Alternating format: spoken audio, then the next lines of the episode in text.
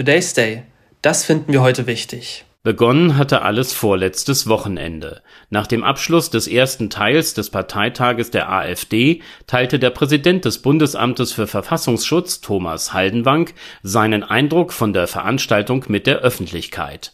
Er hielt fest, dass bei der Auswahl von Kandidaten für die Europawahl Personen aus dem gemäßigten Lager der Partei kaum mehr berücksichtigt wurden Unterschiedliche Bewerber für eine mögliche Kandidatur hätten rechtsextreme Verschwörungstheorien geäußert. Als Beispiel nannte Haldenwang die Idee des sogenannten Großen Austausches. Dabei handelt es sich um ein Narrativ der Neuen Rechten. Es geht auf den französischen Autoren Renaud Camus zurück und besagt, dass die Einwanderung von Menschen aus Afrika sowie dem Nahen und Mittleren Osten geplant sei die sich dadurch verändernde Bevölkerungsstruktur in Europa würde schließlich zu einer entwurzelten Masse führen.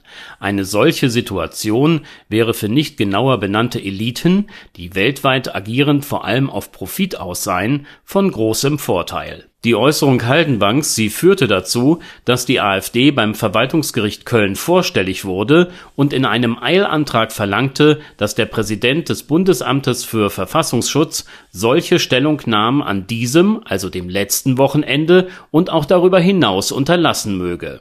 Das Bundesamt gab der Kammer daraufhin freiwillig eine bis zum Ende des AfD-Parteitages begrenzte Stillhaltezusage wie man betonte, aus Respekt vor dem Gericht. Am Montagmorgen war diese Frist dann abgelaufen. Haldenwang wiederholte in einem Gespräch mit dem ARD Hauptstadtstudio seine Kritik an der AfD und verwies auf ein klar erkennbares ethnisches Volksverständnis.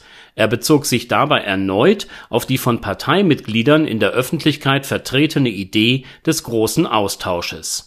Haldenwang betonte, dass damit die im Grundgesetz verankerte Garantie auf Menschenwürde für bestimmte Bevölkerungsgruppen in Frage gestellt werden würde der Präsident des Bundesamtes für Verfassungsschutz stellte klar, dass die Information der Öffentlichkeit über mögliche Gefährdungen für eine freiheitliche demokratische Grundordnung eine wichtige Aufgabe zur Verteidigung derselben sei und zu seinem gesetzlichen Auftrag gehöre. Herr Haldenwang hat recht, wenn unsere Demokratie gefährdet, ihr Fortbestehen gar bedroht ist, muss das thematisiert werden.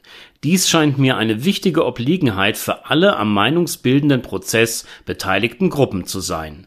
Im Falle der AfD heißt das, sie und ihre Vorhaben genauer anzuschauen, diese sachrichtig mit ihren Konsequenzen in einer breiten Öffentlichkeit zu erklären und objektiv aufzuzeigen, warum die Partei ins rechte Spektrum einzuordnen ist und was das konkret bedeutet. Dabei sollten sich alle Beteiligten, dies erscheint mir wichtig, um die Verwendung einer barrierefreien Sprache bemühen bemühen. Today's Day, ein Projekt von netkiosk.digital